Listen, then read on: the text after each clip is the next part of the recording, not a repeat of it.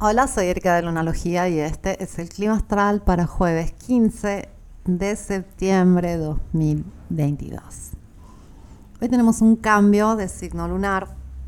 La luna va a pasar del signo de Tauro al signo de Géminis. Esto sucede por la tarde en Latinoamérica y ya por la noche en España. Y al comienzo del día, antes de que la luna haga este cambio, podemos sentirnos como con más energía, más poderosos. La luna conecta con un trino al planeta Plutón. Y esto hace que podamos transformar las cosas, sentamos que tenemos el poder de tomar el control. Eh, puede traer buena energía, aunque tienes que tener en cuenta que ya está bastante activa la cuadratura entre Venus y Marte. Alineación va a ser exacta el día de mañana viernes, pero ya hoy se empieza a sentir, eh, ya es como que en el cielo se está armando un poco eh, toda una escena que se va a sentir especialmente viernes, pero también sábado y domingo, cuando eh, Marte cuadra Venus, Mercurio vuelve a la oposición con Júpiter, Sol se opone a Neptuno, entonces podemos tener todo un clima de este, impulsividad sumado a confusión. ¿Qué pasa cuando eh, hay mucha energía que quiere salir y al mismo tiempo no hay claridad?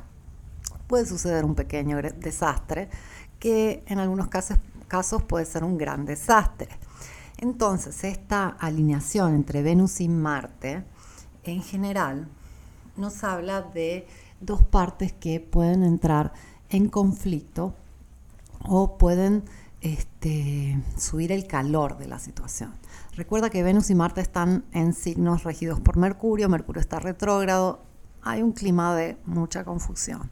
Lo ideal para esta cuadratura Venus-Marte sucede no tan raramente, es eh, poder usar esa energía para algo que sea divertido, un juego o, por ejemplo, hacer el amor.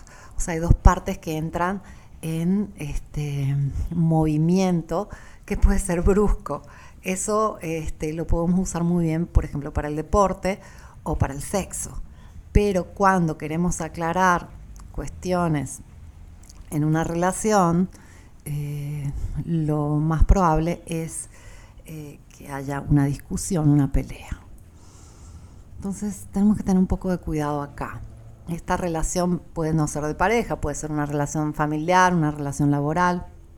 De por sí, digamos que hay partes que no se ponen de acuerdo. Y eh, el viernes, la luna transitando por el signo de Géminis, entra en este juego. Se va a unir a Marte en el grado 14 y juntos van a hacer la cuadratura a Venus. Entonces él ya considera que el viernes por la noche, el viernes por la tarde y también el sábado van a ser momentos de posibles conflictos. Algunos van a poder usar este conflicto en un lindo juego, en un lindo deporte o pasándola bien en la cama, pero la mayor parte de las personas pueden este, entrar en una situación que no quisieran. Hay muy poca claridad, porque al mismo momento que Luna se une a Marte y hace la cuadratura a Venus, Sol va a estar en oposición a Neptuno. Esto nos habla de posibles engaños, de posibles autoengaños, ilusiones, etc. Ya también Mercurio se va acercando nuevamente a la oposición con Júpiter. Esto nos habla de eh, la exageración. Entonces aquí tenemos temas bastante complejos. Eh, durante el fin de semana también el Sol se va a ir acercando a un trino a Plutón, esto es bueno, este, siempre y cuando se pueda canalizar ese extra de energía que trae siempre nuestro amigo de las sombras, Plutón. Resumiendo, son días muy buenos para hacer deporte, para hacer el amor, para poder este, llevar a cabo eh, esas acciones que están pendientes, pero no son buenos días para aclarar situaciones, para discutir, para compras o este, acuerdos porque va a haber gran confusión en el aire y tenemos que tener un poquito de cuidado. Considera que la luna en el signo de Géminis también va a ser el cuarto menguante. Esto nos va a ayudar un poco para eh, tomar una pausa de reflexión y de eh,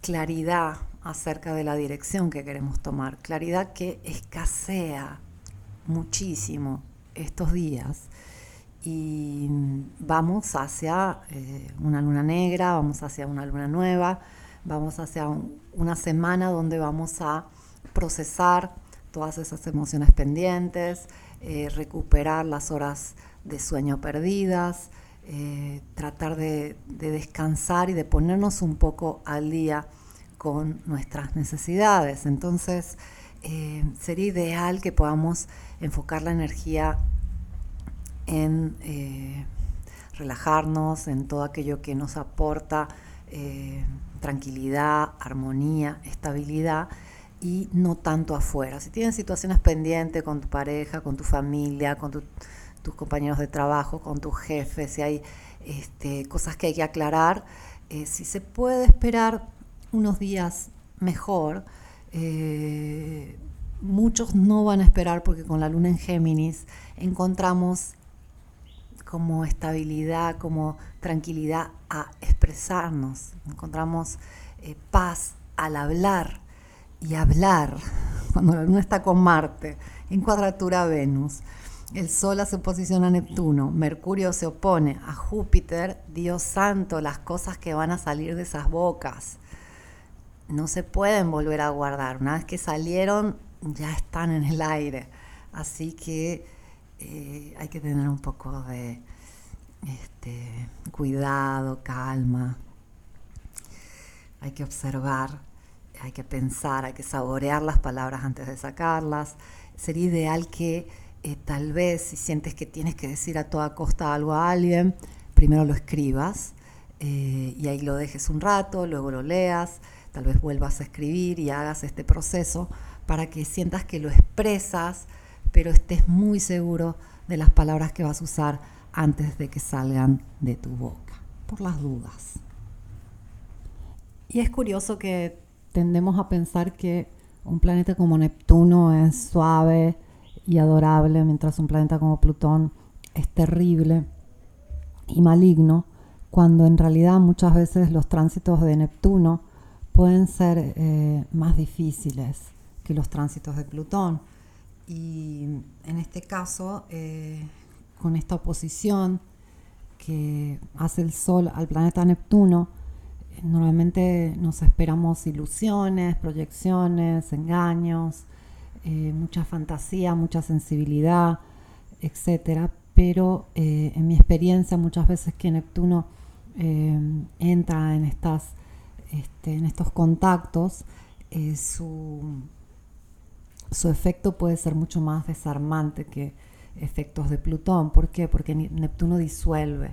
Neptuno es como que eh, trae una niebla que hace que todo desaparezca y, puede llevarnos a este, situaciones que parecen psiquedélicas de lo absurda que son.